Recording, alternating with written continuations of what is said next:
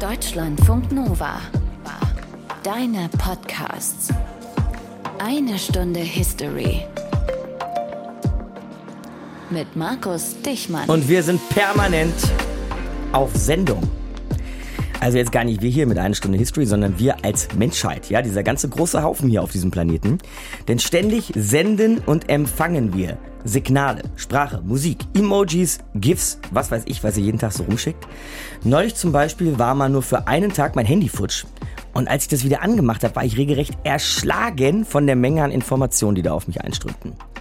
Ja, das ist wohl irgendwie Teil der menschlichen Beschaffenheit, ne? Und insofern ist es auch nicht nur ein Thema des Internetzeitalters, sondern das Miteinander kommunizieren ist historisch. Wir lernen da heute ein sehr altes Werkzeug kennen, mit dem Menschen schon ziemlich früh, ziemlich komplex miteinander in Austausch treten konnten. Ein Werkzeug, das uns Menschen aber lange eher wie Magie vorkam, wirklich wie Zauberei, ne?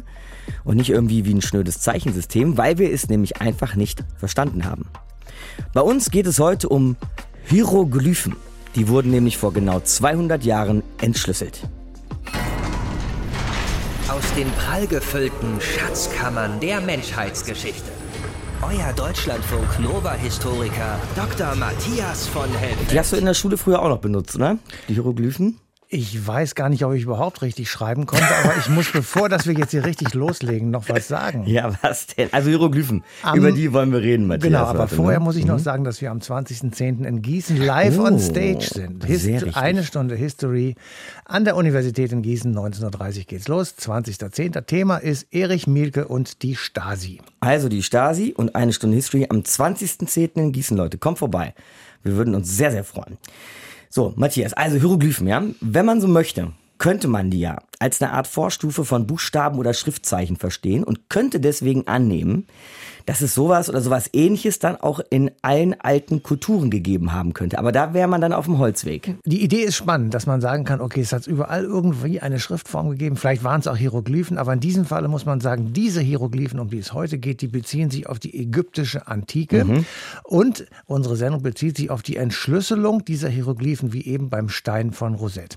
Diese Steine und die Hieroglyphen, die geben Informationen über den Alltag der Ägypter in der Zeit der Ptolemäer über die Herrscher, ihre Strukturen im zweiten Jahrhundert vor Christus. Und diese so schwer zu entschlüsselnden Zeichen, die waren damals Bestandteile einer sehr bildhaften Schrift. Teilweise waren das geradezu Ornamente und ohne regelrechte Buchstaben, aber nur in unserem heutigen Sinne gedacht. Also als Vorstufe zu bezeichnen, was ich gerade gemacht habe, wäre der Sache eigentlich auch oder würde der Sache nicht gerecht werden, wenn wir heute noch lernen. Das ist nämlich ein sehr komplexes System. Gab es denn aber in diesem komplexen System tatsächlich sowas wie ja ein Alphabet oder eine Sammlung von Buchstaben, wie wir sie heute kennen?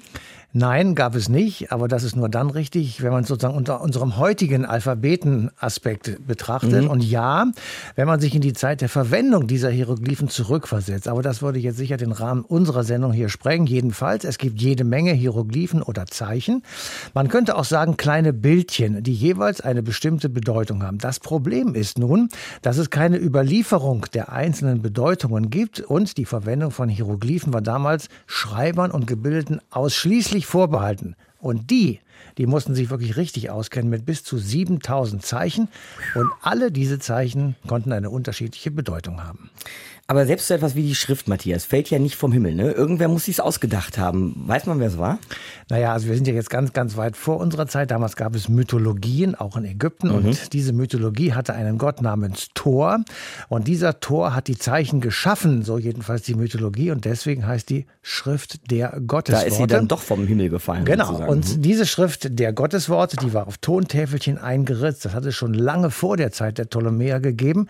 Und der Grund, warum man diese Zeichen brauchte, der wird ein ökonomischer gewesen sein, denn der Warenverkehr musste notiert werden, er musste gelistet werden, es mussten Mengen berechnet werden und dafür musste irgendeine Form der Schriftlichkeit her. Und außerdem konnte man natürlich auch noch wichtige Ereignisse festhalten und der Nachwelt insofern eben auch überliefern. Sodass wir heute noch drüber reden können, mehr als 2000 Jahre später. Seit wann wurde denn aber versucht, mit diesen Hieroglyphen, also dann nach dem antiken Ägypten, wieder was anzufangen, die zu entschlüsseln? Ja, das ist wirklich eine sehr, sehr lange Geschichte. Und das liegt daran, dass die Menschen egal zu welcher Zeit, irgendwie fasziniert waren von diesen Zeichen und der Bedeutung, die sich dahinter möglicherweise verbergen würde und was damit eben zum Ausdruck gebracht werden sollte. Aber dieses Entschlüsseln, das war wirklich eine lange Zeit ohne Erfolg. Im Übrigen nicht nur in der europäischen, christlichen, sondern auch in der islamischen Welt. Die hatte ja im 9. Jahrhundert eine wissenschaftliche Blüte, aber die Entschlüsselungsversuche auch dort sind gescheitert. Aber die Experten scheiterten eben auch in Europa bis zum Stein von Rosette, um den es heute geht. Aber das Interesse blieb bestehen. Und ich habe noch ein Beispiel gefunden. Wer jemals in Potsdam sein sollte, der sollte sich das Schloss von Sanssouci von Alten Fritz angucken. Sollte man sowieso mal, ja. Und dort steht ein Obelisk. Und zwar an der östlichen Begrenzung des Parks. Und dieser Obelisk, der ist übersät mit Hieroglyphen. Dann stehst du davor und denkst dir, was möge das wohl sein? und dann stellt sich heraus, das sind alles Fantasie-Hieroglyphen, weil nämlich der preußische König Friedrich II., der war total interessiert an diesen Hieroglyphen. Aber hatte ja keine Ahnung. Aber er hatte keine Ahnung, was es bedeutet. Und er hat 1747 einen Auftrag erteilt, da irgendwas drauf zu machen, um eben so sein Interesse zu bekunden. Stark. Also, er fand Hieroglyphen offenbar so interessant, dass er ihnen auf seinem Schloss in diesem hohen Obelisken sozusagen ein Denkmal gesetzt hat. Mhm. Matthias hat jetzt aber eben schon zweimal den Stein von Rosette erwähnt, ne? Auch den Stein von Rosetta oder den Rosetta Stone hat einige Namen, dieses Steinchen. Ja, Steinchen ist untertrieben, ist ein richtig dicker Klotz, ja. Und dieser Stein von Rosette, der hat dann den Durchbruch gebracht. Wer hat den gefunden und wie hat man das angestellt, mit Hilfe dieses Steins das uralte System der Hieroglyphen dann endlich zu knacken, ja? Das erzählt uns jetzt unsere eine Stunde History-Autorin Esther Körfgen. Am Anfang steht der Name Ptolemäus. Hier steht der Name und da und auch dort. Jean-François Champollion, ein Hieroglyphen-Fan. Türen, Wände und Balken seiner zwei kleinen Zimmer in Grenoble sind vollgehängt mit Zeichnungen und Kopien der geheimnisvollen Zeichen. Schon als Schüler hat er erst die Ränder sämtlicher Schulhefte damit vollgekritzelt und dann die Tische und Bänke in seiner Schule. Champollion, drei Tage nachsitzen wegen Fehlverhaltens. Nichts hilft. Wie ein Besessener lernt Jean-François schon als Jugendlicher alte Sprachen. Mit 15 kann er zehn davon sprechen. Mit 16 geht er nach Paris und studiert orientalische Sprachen, schafft sich nebenbei noch Koptisch drauf, die Sprache, die man in Ägypten bis ins 17. Jahrhundert sprach. Mit 18 wird er Assistenzprofessor für alte Geschichte und bekommt das erste Mal eine Kopie des Steins von Rosette in die Finger. Drei Inschriften. Dreimal der gleiche Text.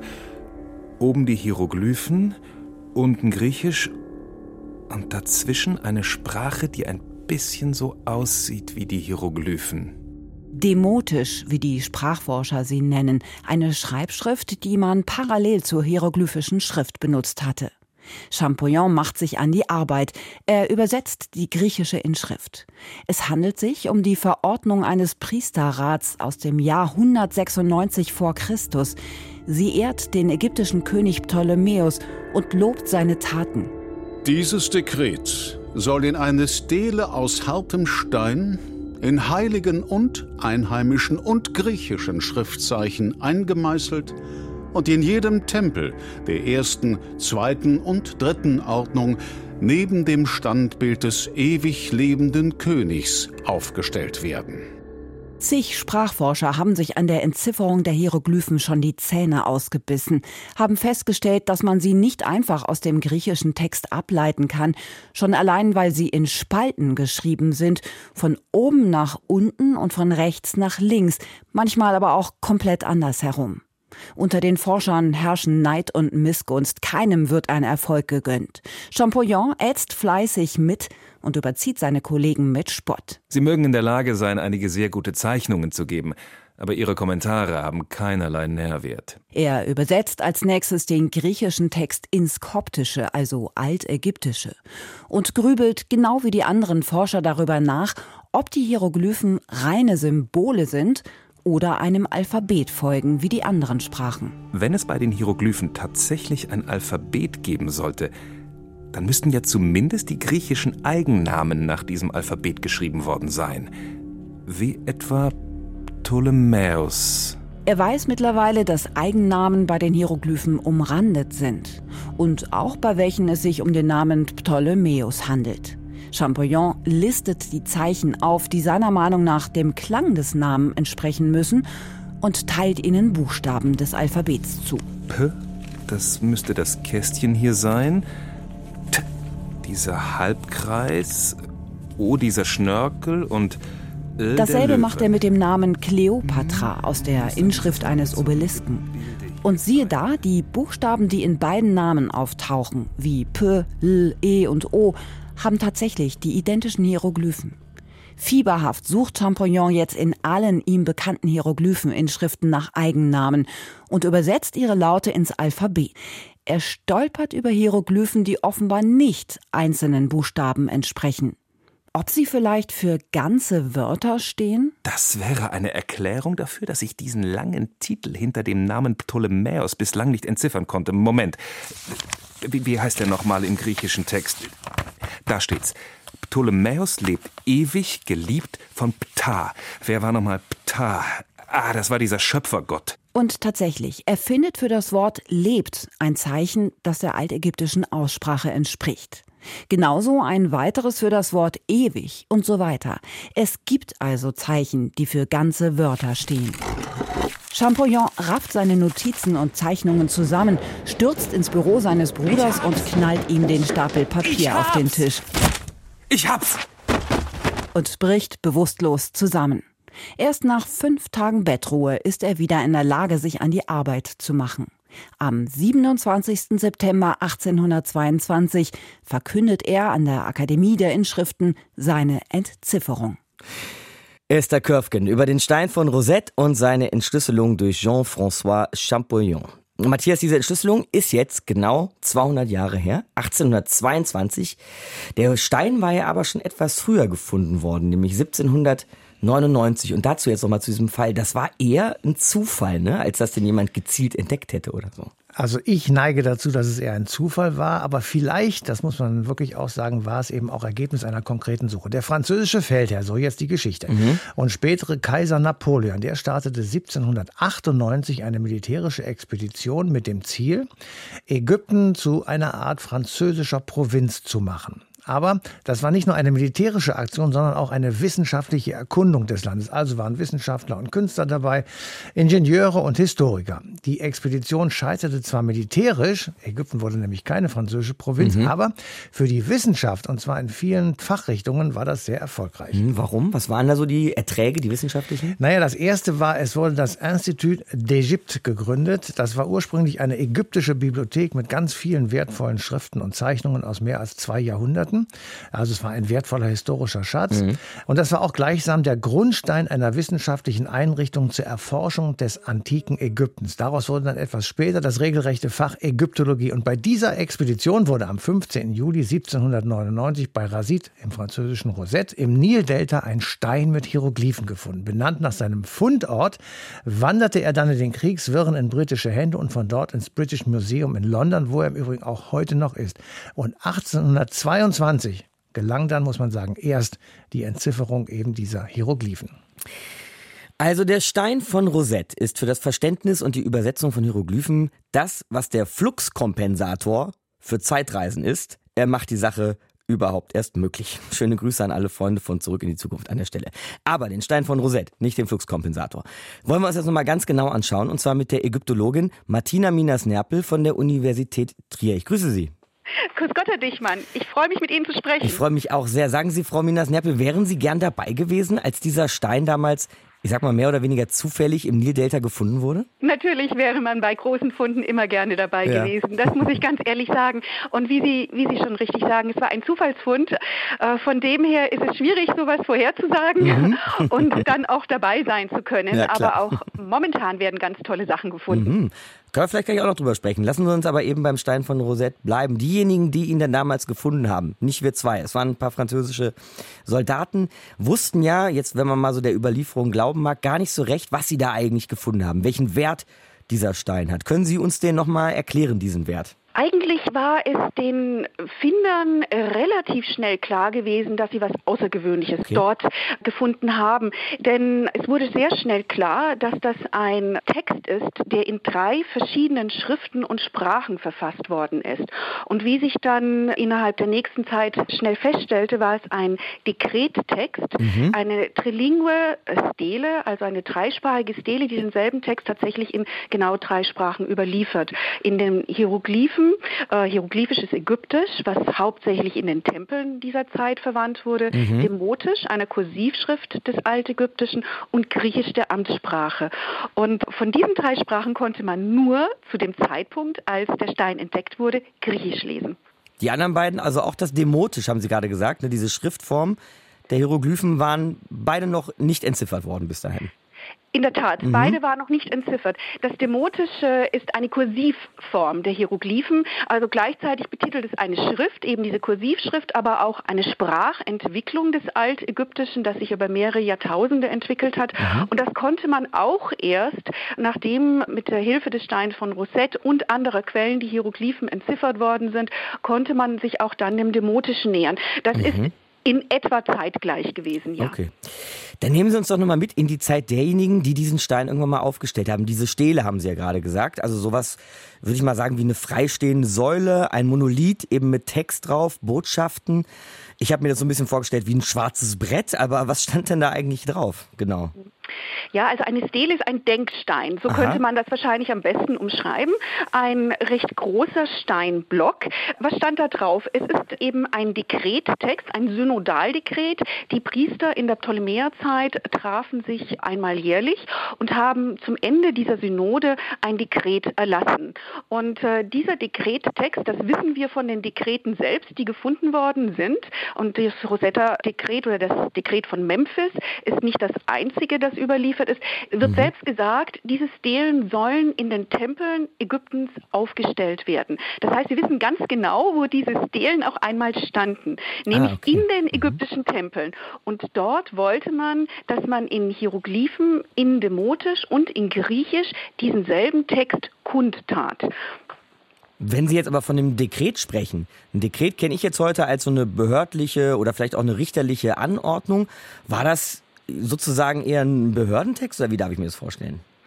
Ja, Sie dürfen im Altägypten die Politik von der Religion nicht trennen. Das, okay. das war schier unmöglich. Also das, was wir heute in den moderneren Staaten machen, äh, Staat und Kirche zu trennen, das war im alten und auch im ptolemäischen Ägypten absolut mhm. nicht möglich. Der König war die Spitze der Verwaltung und er war gleichzeitig auch der höchste Priester des Landes. Das heißt, im Prinzip waren seine, als Pharao, seine Akte in gewisser Weise alle natürlich religiös. Mhm. Das heißt, ein Dekret ist nicht nur ein Verwaltungsakt. Das war in der Tat hier auch. Es betraf die Verwaltung der Tempel. Aber damit war es natürlich auch ein religiöser Akt. Denn mhm, worüber klar. gesprochen wurde, war natürlich nicht nur zum Beispiel Steuererleichterung für die Tempel und die Priester, so ja, was Banales, äh, okay. äh, würden Sie vielleicht denken, ja. stand da auch drin. Ja. Aber das war nicht banal, das war extrem wichtig, denn die, die Tempel waren als Institution im alten Ägypten extrem bestimmend und äh, waren eine wirtschaftliche Einheit genauso wie eine religiöse Einheit. Das heißt, die Priester versuchten natürlich, äh, diese Erleichterung zu bekommen. Aber gleich gleichzeitig stand in diesen Dekreten auch etwas über die Kulte in den Tempeln und, mhm. was vielleicht noch viel wichtiger in unserem Zusammenhang momentan ist, über die Königskulte. Denn es wurden zu bestimmten Anlässen, wurden den Königen, also hier in dem Fall Ptolemaios V., äh, neue Kulte gewidmet. Und das steht auch in diesem Dekret. Mhm. Das ist natürlich irgendwo auch Machtpolitik. Ne? Wenn einem äh, König ein neuer Kult gewidmet wird, wertet das vielleicht seine Stellung auf. Absolut, das ist mhm. nicht nur irgendwie, sondern ganz sicher reine Machtpolitik ja, okay. Mhm. in gewissem Sinne. Denn man muss dazu sagen, der König war auf die Priester, auf die mächtigen Priesterschaften Ägyptens, die eben auch diesen wirtschaftlichen Einheiten, den Tempeln vorstanden. Denn das waren nicht nur Gotteshäuser, denen gehörten sehr viele Ländereien auch. Die waren auf die Unterstützung dieser ägyptischen Priester extrem angewiesen, um ihre Legitimität mhm. für das Land zu beweisen, die legitime Herrschaft natürlich. Und gleichzeitig waren die Priester darauf angewiesen, dass sie von der königlichen Seite unterstützt wurden. Das heißt, man war im Prinzip voneinander abhängig. Und dadurch, dass man dem König neue Kulte widmete, zeigte man seine Loyalität zum Königshaus, aber gleichzeitig hatte der König mit diesen Priestersynoden auch einen gewissen Handlungsspielraum den Priestern eingeräumt, dass sie so etwas zeigen konnten. Mhm. es geht also in zwei Richtungen. Ja, dann ist aber hier natürlich, wenn wir jetzt mal überlegen, wer kommt da eigentlich vorbei an dieser Stelle? Wer liest das? Wer kann das auch lesen? Das Publikum hier ganz klar irgendwie eine elitäre Schicht gewesen. Das war nicht irgendwie an die Bevölkerung adressiert. Sie haben völlig recht. Wer lesen konnte, das war die Elite des Landes. Das waren natürlich von der ägyptischen Seite her gesehen, äh, waren das vor allem die Priester und es konnten noch die Schreiber, die auch äh, in Anstuben arbeiteten, natürlich schreiben. Die Normalbevölkerung konnte das nicht. Mhm. Aber in ägyptischen Tempeln geht es eben nicht nur darum, dass etwas gelesen werden muss. Das sollte natürlich auch getan werden, denn auch das Griechische konnte von den Besuchern, die des Griechischen mächtig waren, gelesen werden, sondern das geschriebene Wort in Tempeln, gerade in Hieroglyphen, Begriffen ist dann in dem Sinne eine Tatsache dadurch, dass es schriftlich niedergelegt wird. Mhm. Das heißt, es ist eine Manifestation dieses Dekretes, die wir hier vor uns haben. Und durch diese Manifestation wird dieses Dekret auch gleichzeitig Wirklichkeit. Ein einfacher Gedanke heute eigentlich. Ne? Dadurch, dass ich etwas aufschreibe, wird es wahr. In gewisser Weise ja, aber das ist natürlich ein längerer Prozess, der dahinter steht. Und das Lesen, natürlich konnten schon einige Ägypter lesen, aber wenn sie lesen konnten, dann definitiv nicht die Hieroglyphen. Mhm. Denn das war eine sehr althergebrachte Sprache und Schrift, in der die Hieroglyphen eben einen Text verfassten. Das war das traditionelle Ägyptisch, was für religiöse Zwecke eben genutzt wurde. Und äh, das konnte die Normalbevölkerung hundertprozentig nicht lesen. Das mhm. konnten nur einige gut gebildete Priester kreieren solche Texte und auch lesen. Die Normalbevölkerung hätte, wenn sie lesen und schreiben hätte können, und einige konnten es, demotisch gelesen und geschrieben. Die ägyptische Alltagssprache. Ja, und da sind wir doch jetzt eigentlich auch bei dem Punkt, warum das Ganze dann in drei Sprachen? Ja, genau, das ist ein guter Punkt. Das sind die drei Sprachen, die zu dieser Zeit in Ägypten genutzt wurden. Die Hieroglyphen eben als eine Schrift, die dem Tempelbereich, dem Kultbereich vorbehalten war, dem ägyptischen Kultbereich vorbehalten war, sehr elitär. Das Griechische war eine Amtssprache, denn die Ptolemäerherrscher waren zwar makedonischstämmig, griechisch erzogen. Mhm. Wir sprechen also von einer griechischen Zeit des alten Ägypten und dann natürlich Demotisch, das ist die die ägyptische Alltagssprache oder auch Literatursprache in dieser Zeit. Wenn wir das jetzt mal zusammenfassen, Frau Minas-Nerpel, was wir über Hieroglyphen, ihren Sinn und Zweck so wissen, was verrät uns das eigentlich über diese Zeit, auch die Zeit der Ptolemäer, aus denen der Stein von Rosettia stammt? Das ist äh, also ein multikulturelles Land gewesen, mhm. Äh, das uns hier entgegenschaut. Wie gesagt, das Griechische ist die Amtssprache. Das heißt, die Verlautbarungen waren in Griechisch gewesen, sehr viele Dokumente, äh, Verträge sind in Griechisch verfasst worden. Aber die Tempel, die ägyptischen Tempel dieser Zeit erleben eine absolute Hochphase. Sie werden extrem unterstützt von den meisten der Ptolemäerherrscher, schon in Anlehnungen an Alexander den Großen, mhm. der dies gemacht hat. Und, Ptolemaios, muss man vielleicht mal sagen, war eben ja einer seiner obersten Generäle. Israele und ist dann praktisch richtig, Herrscher richtig. von Ägypten geworden. Ja, ja, genau. Er war eben sein äh, General Ptolemaios, Sohn des Lagos, der auch erst als Verwalter über Ägypten herrschte und dann 305 vor Christus eben zum griechischen König wurde und 304 zum Pharao. Und die Ptolemäer haben die Tempel weiter unterstützt. Und die Priester haben in dieser Zeit eine extrem extreme Hingabe zur Verfassung äh, theologischer Texte. Äh, es wär, die Sprache wandelt sich wenig, die Grammatik, aber die Zeichen werden immer weiter ausgeweitet. Wir haben viele Tausende von Hieroglyphen in dieser Zeit in Verwendung. Im Prinzip in jedem Tempelbereich wird ein sehr spezielles Schriftsystem entwickelt, um theologische Botschaften auch durch einzelne Zeichen zu vermitteln. Wir müssen uns das Hieroglyphische so vorstellen, dass das keine Bilderschrift ist im eigentlichen Sinne, sondern es äh, kommt Zeichen zur Anwendung, die alphabethaften Charakter haben. Es gibt Silbenzeichen, die zwei, drei Konsonantenzeichen vermitteln und es gibt Ideogramme, das heißt Sinnzeichen. Und über all diese Wertigkeiten vermitteln die ägyptischen Priester auch Inhalte. Und das ist eine absolute Hochzeit des alten Ägypten. Große Tempelanlagen wie Edfu und Dendera, also alle, die schon mal in Ägypten waren, ja. haben bestimmt Edfu und Dendera Tempel mhm. besucht. Und das sind Tempel, die in dieser Zeit ausgeschmückt wurden. Das ist eben die Schrift der Priester und das Demotische ist das, was eben auch dann im Alltag verwandt wird, wenn man zum Beispiel Verträge, Eheverträge, Hausverkaufsverträge aufsetzt, mhm. dann eben auch demotisch. Martina Minas-Nerpel war das von der Universität Trier. Da ist sie Professorin für Ägyptologie und gerade war sie bei uns in einer Stunde History. Danke fürs Gespräch. Gerne. Drei Sprachen also und damit im Übrigen auch drei verschiedene Zeichensysteme finden wir auf dem Stein von Rosette und eine von den dreien, das Altägyptische also, wird in Hieroglyphen ausgedrückt. Das heißt, das, was man da sehen konnte, konnte man auch sprechen. Und damit, Matthias, in Hieroglyphen also mehr als nur so eine Bildsprache. Es ist jetzt nicht irgendwie wie so eine Form von Comics oder Bildergeschichten, die einfach nur zeigen, was gewesen ist. Nein, nein, das ist es auf gar keinen Fall. Es ist natürlich auf der einen Seite eine bildliche Darstellung, aber es ist eben auf der anderen Seite auch ein in sich kohärentes Schriftsystem gewesen.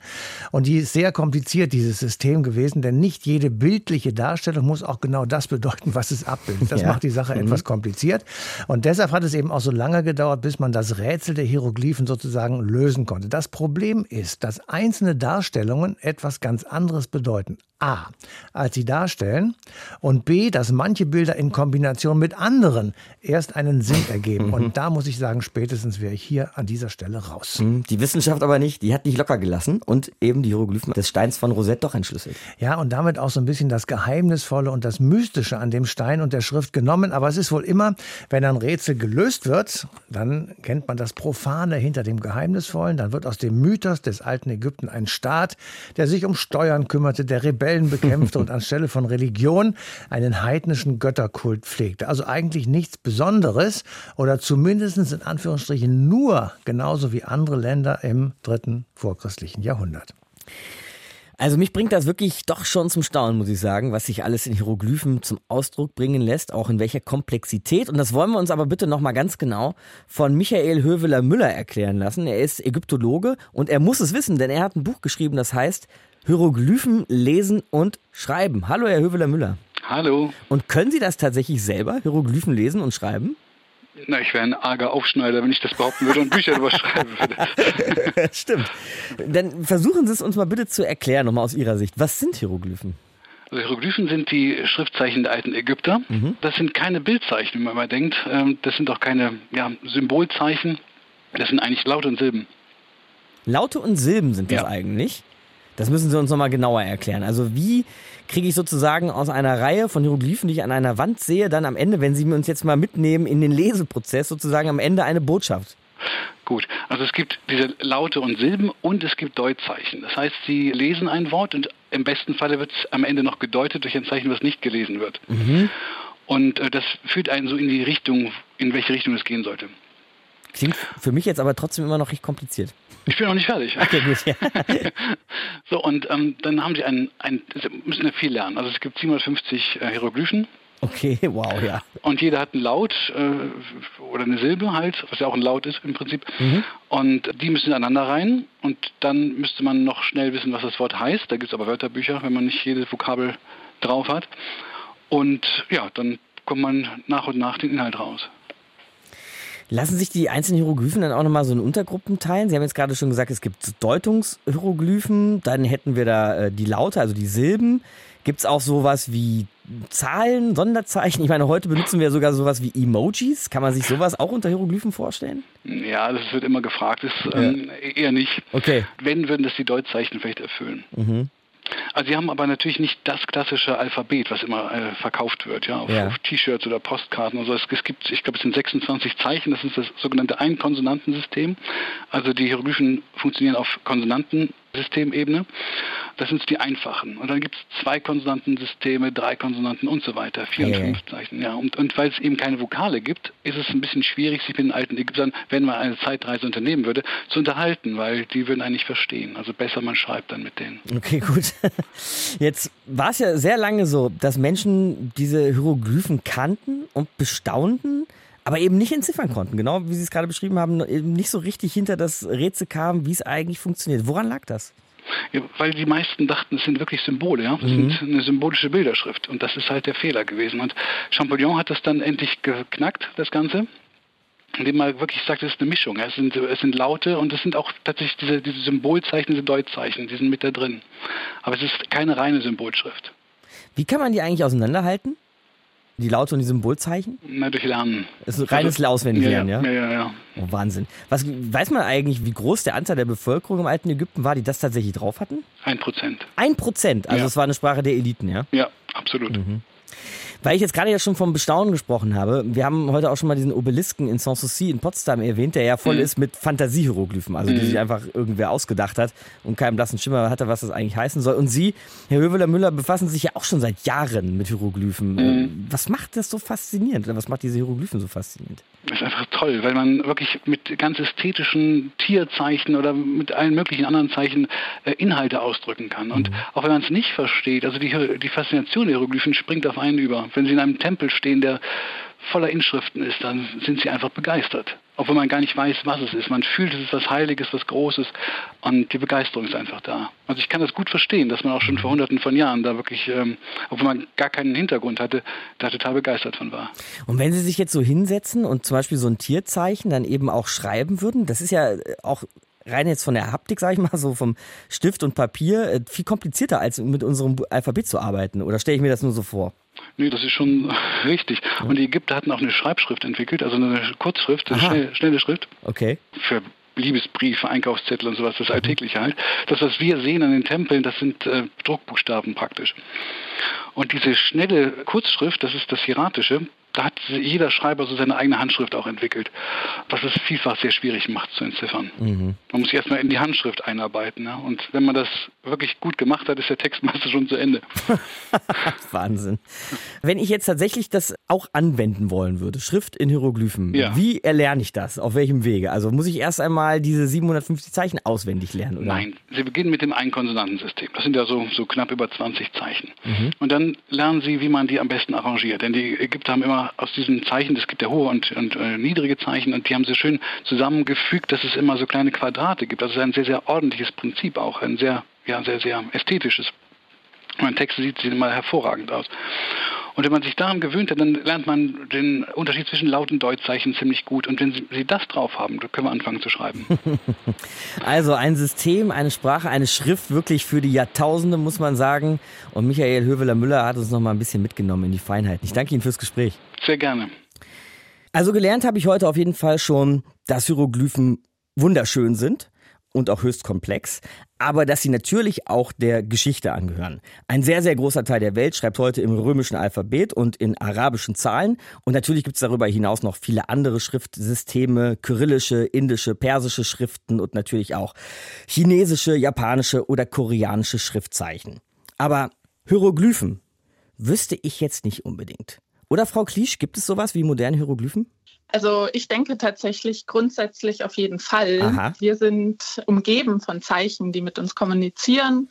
Und es ist natürlich ein bisschen die Frage, wie man Hieroglyphe definiert. Aber wenn wir jetzt davon ausgehen, dass eine Hieroglyphe ein Bildzeichen ist oder eine Bilderschrift, die mhm. wir eben zur Kommunikation einsetzen, dann würde ich sagen, einmal jetzt in digitaler Kommunikation, also in Textnachrichten zum Beispiel, steht uns ja mittlerweile eine Vielzahl von unterschiedlichen Bildzeichen zur Verfügung. Ich würde aber auch weitergehen, dass auch Logos mit uns kommunizieren und Informationen vermitteln. Was mir sonst noch einfällt, wenn es um äh, Zeichensysteme geht, dann wären es natürlich die Piktogramme. Mhm, diese Piktogramme, die wollen wir jetzt vielleicht auch noch mal auflösen, was sie eigentlich genau sind. Machen wir mit Marion Kliesch. Sie ist Gestalterin und Dozentin für Kommunikationsdesign an der Kunsthochschule Burg Giebichenstein-Halle. Frau Kliesch, also Piktogramme, was sind das eigentlich genau? Können Sie uns das mal erklären? Piktogramme sind letztendlich extrem reduzierte Zeichen, die ähm, versuchen, unabhängig von einer gesprochenen Sprache oder einem Kulturkreis äh, gelesen zu werden. Mhm. Und die bekanntesten Beispiele sind eben Zeichen, die uns den Weg leiten, also zum Beispiel an Bahnhöfen oder Flughäfen, aber natürlich auch so Beschilderungen von Notausgängen oder auch wahrscheinlich eines der bekanntesten Zeichen, ein Warnzeichen, das mhm. zeigt, dass etwas giftig ist. Auch so diese ganz weltweit bekannten Toilettenzeichen, ist das auch ein Piktogramm? Auch die Toilettenzeichen mhm. sind Piktogramme. Und wenn man sich die genauer anschaut, dann kann man sehr spannende Untersuchungen daran anstellen. Ja, welche interessanten Untersuchungen könnte man denn zum Beispiel an den Toilettenzeichen anstellen? Was ich spannend finde an Piktogrammen ist, dass sie versuchen, selbsterklärend zu sein und eben auch international verstanden werden wollen. Mhm. Das heißt eben unabhängig von einem individuellen Sprach-, Schrift- und Kulturkreis und dabei eben ihnen oft eine gewisse Neutralität zugeschrieben wird oder sie behaupten, objektiv zu sein. Und ich würde eben behaupten, dass man gerade an diesen reduzierten Symbolen oder Formen einen Kulturkreis oder eine bestehende Norm und eben auch darin inkludierte Unterdrückungssysteme ablesen kann. Also jetzt am Beispiel der Toilettenbeschilderung ist mhm. es einfach ganz klar eine binäre Geschlechtervorstellung. Ja. Das also ist ja auch viel diskutiert worden in den letzten Jahren. Ne? Also an den Toilettentüren sehen wir eben nur Mann und nur Frau. Jeder Non-Binäre fühlt sich da sozusagen nicht zu Hause. Genau, mhm. ähm, wenn man sich Piktogramme weiter anschaut, im Hinblick auf die Repräsentation von Geschlechtern, lässt sich natürlich auch die Frage sein, ob ein Zeichen wirklich neutral sein kann, wenn es die Mehrheit als männlich liest. Und in vielen Zeichensystemen ist die Darstellung des Mannes eben die Norm. Und alle anderen Personen werden als eine Variation oder Modifikation davon gelesen. Also das heißt, wenn jetzt eine Silhouette als weiblich gelesen werden soll, dann wird ihr ein Rock hinzugefügt oder eben langes Haar. Mhm. Wie schon gemeint, ähm, zeigt es eben eine sehr binäre Darstellung von Geschlechtern und meiner Meinung nach lassen sich eben auch patriarchale Strukturen an diesen Piktogrammen ablesen. Durch die Reduktion kommt es äh, schnell zu Stereotypendarstellungen und da werden eben auch Geschlechter oft ungleich behandelt. Figuren, die mit Kindern dargestellt werden in Piktogrammen, sind eben oft mit weiblichen oder weiblich gelesenen Attributen mhm. versehen. Von wegen, die Mütter kümmern sich um die Kinder? Genau, mhm. und das ist natürlich auch ein System, was dann reproduziert wird durch diese Symbole. Was ich jetzt ganz spannend finde, ist, dass es bei den ägyptischen Hieroglyphen ja ein wichtiger Punkt war, dass sie eigentlich nur von einer bestimmten Kaste benutzt werden konnten und eben nur von wenigen verstanden werden können. So Piktogramme haben sie uns ja aber eben gesagt, erheben eigentlich einen Anspruch, universal verständlich zu sein. Können Sie das dann überhaupt leisten, wenn Sie eigentlich ja immer, wie haben Sie das gerade gesagt, sozusagen an eine Kultur äh, geknüpft sind, irgendwie jede Menge Kontext eigentlich haben, den Sie mitbringen? Meiner Meinung nach können sie nicht neutral sein. Also das beste Beispiel gibt eigentlich auch das Symbol für ein Restaurant. Kennen Aha. wir wahrscheinlich als Messer und Gabel. Ja, stimmt. Und das ist tatsächlich seit 1974 als internationaler Standard für ein Restaurant. Global ähm, wird es eingesetzt. Mhm. Letztendlich ist aber Messer und Gabel ja kein Standard, also für ein Messwerkzeug in jedem Land, sondern ja. es wird eben auch mit Stäbchen oder mit Händen gegessen. Ja, sogar ein sehr großer und, Teil der Welt macht das und nimmt nicht Gabel und Messer zur Hand, ne? Genau, und mhm. eben dadurch, dass das Symbol Messer und Gabel vielleicht erhöht über die anderen Esswerkzeuge, kann man eben auch sagen, dass sich letztendlich in diesem Symbol vielleicht eine Degradierung von anderen Esswerkzeugen zeigt und ganz klar auf jeden Fall eine eurozentristische Perspektive ist, die sich in dem Symbol offenbart. Und man könnte auch sogar so weit gehen zu behaupten, dass eben das Symbol ein Zeichen für strukturellen Rassismus ist oder auf jeden Fall auf eine Kolonialgeschichte verweist. Wenn ich jetzt Ihrer Argumentation folge, Frau Kliesch, und daran denke, dass die NASA zum Beispiel über ein Radioteleskop Botschaften ins Weltall schickt, auch Piktogramme, um im Zweifel mit außerirdischem Leben in Kontakt treten zu können, zu kommunizieren. Wie will man denn so erst Außerirdische erreichen und was für ein Bild vermittelt man denen eigentlich? Zum einen will man ja mit Lebewesen kommunizieren, die gegebenenfalls nicht annähernd die gleichen Sinne haben wie mhm. wir Menschen. Das heißt, wir erdenken eigentlich eine Kommunikation, die schier unmöglich ist.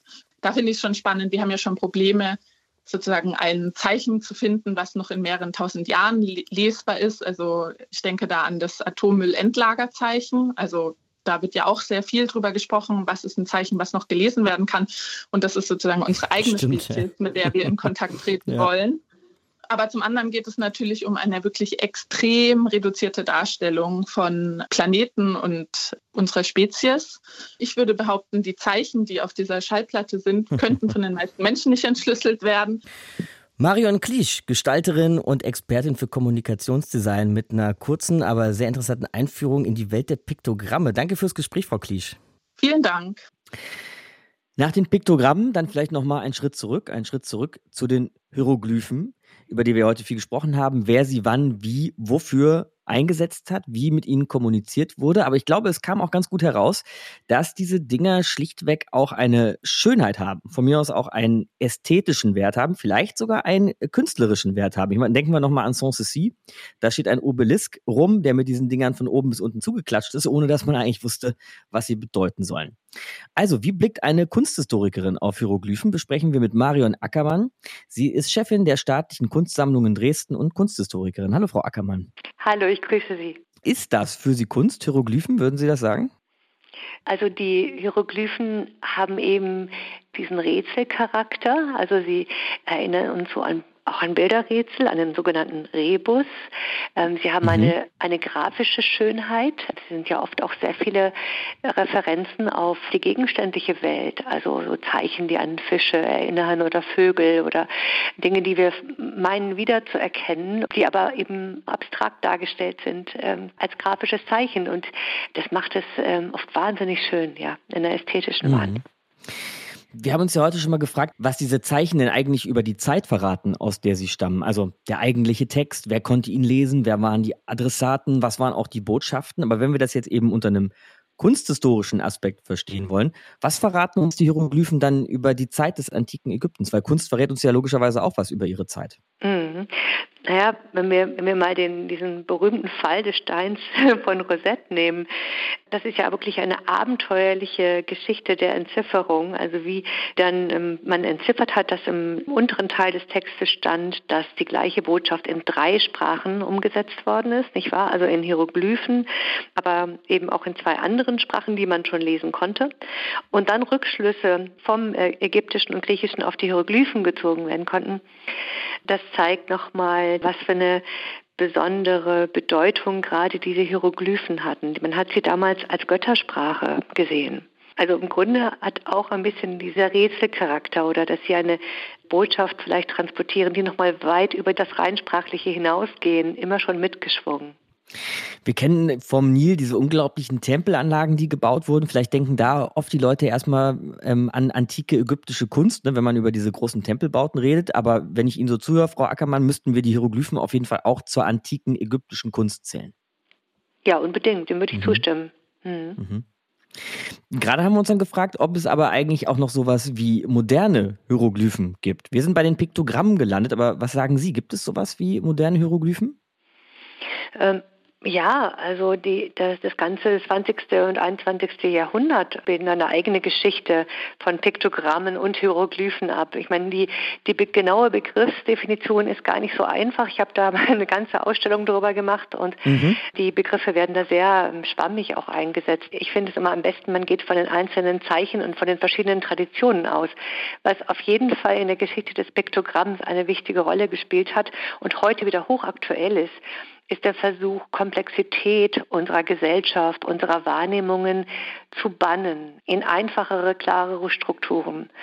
Und da ist zum Beispiel die Wiener Isotype ganz wichtig. Das ist Otto Neurath mhm. und Gerd Ahns. Könnten Sie uns noch mal ein Beispiel für geben?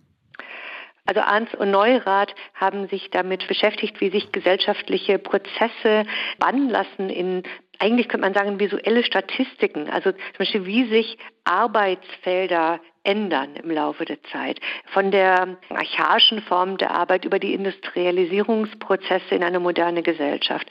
Und das haben sie abgebildet in ähm, ja, wunderbaren, abstrakten Figuren, die auch ein bisschen an die russische Avantgarde erinnern. Also auch da gibt es mhm. Parallelen. Ähm, diese sehr plakativen, äh, fast Agitprop-ähnlichen Zeichen, die in der russischen Avantgarde eingesetzt werden, meistens in Schwarz und Rot. Ja, und dann gibt es natürlich Ottel Eicher, der ähm, für die Olympischen Spiele ähm, ein komplettes Zeichensystem entwickelt hat, wahnsinnig bedeutend geworden ist, der aber wiederum auch abgeleitet werden kann von bildkünstlerischen Positionen. Willi Baumeister, der viele Jahrzehnte daran gearbeitet hat, Piktogramme für Sport, für bestimmte Bewegungen im Sport zu entwickeln und sagen, die perfekte, elegante Chiffre für Bewegungen umzusetzen. Aber wenn Sie das so beschreiben, Frau Ackermann, habe ich das Gefühl, wir sind eher wieder fast bei den Hieroglyphen des antiken Ägyptens, weil man braucht ganz schön viel Background, um im Grunde auch in die Einzelheiten äh, einsteigen zu können. Oder hat das was von universeller Verständlichkeit? Also der Traum vieler Menschen, die mit äh, Piktogrammen, Hieroglyphen oder Isotopen im Wiener Kontext gearbeitet haben, war immer die universelle Verständlichkeit. Das kann man auch in der Kunstgeschichte verfolgen, in der Moderne. Die ganze Entwicklung zur Abstraktion geht auch mit der Sehnsucht nach einer Universalsprache einher. Also diese Sehnsucht nach dieser universalen Verständlichkeit, ähm, die geht damit einher.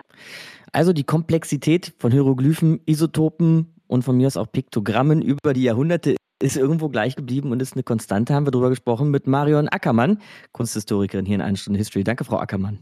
Danke Ihnen. Ich muss ja ehrlich sagen, bevor wir mit irgendwelchen Aliens Kontakt aufnehmen, würde ich mir wünschen, dass wir erstmal untereinander lernen, miteinander zu kommunizieren. Aber bevor ich Gefahr laufe, hier irgendwelche Kalenderblätter zu produzieren, Matthias, wie sieht das nochmal aus, wenn wir versuchen, mit Außerirdischen Kontakt aufzunehmen? Also für mich ist das viel zu kompliziert. Das ist irgendwie so ein Stochern im Nebel, weil wir natürlich nicht wissen, ob es welche gibt und wo. Mhm. Es gibt ein Bild, das einen Mann mit erhobener rechter Hand und eine Frau zeigt. Daneben eine schematische Darstellung unseres Sonnensystems und eine Positionierung unserer Sonnen im Vergleich zum Zentrum der Galaxie der Milchstraße. Dieses wunderbare Bild ist angebracht an der Außenseite einer amerikanischen Raumsonde auf dem Weg zum Jupiter. Das sind auch so Hieroglyphen-ähnliche Zeichen, aber ob die jemand versteht oder ob überhaupt diese jemals jemand zu Gesicht bekommen wird, wer weiß das schon. Wenn es irgendjemand irgendwann mal zu Gesicht bekommt und versteht, dann könnten Sie ja vorbeikommen und bei uns anklopfen. Und das würden Sie dann vielleicht am ehesten bei der ISS tun der Internationalen Raumstation. Aktuell der letzte Außenposten der Menschheit und schwebt ja schon eine ganze Weile da im All rum über unseren Köpfen, hat eine sehr interessante Geschichte auch zu bieten, so von wegen Verständigung der Kulturen und deshalb soll es nächstes Mal um die ISS gehen hier in eine Stunde History. Markus Sichmann ist mein Name und nochmal der kurze Hinweis, 20. Oktober, wir für euch live in Gießen, an der Uni in Gießen. Schaut vorbei. Deutschlandfunk Nova, eine Stunde History. Jeden Freitag neu. Auf deutschlandfunknova.de und überall, wo es Podcasts gibt. Deine Podcasts.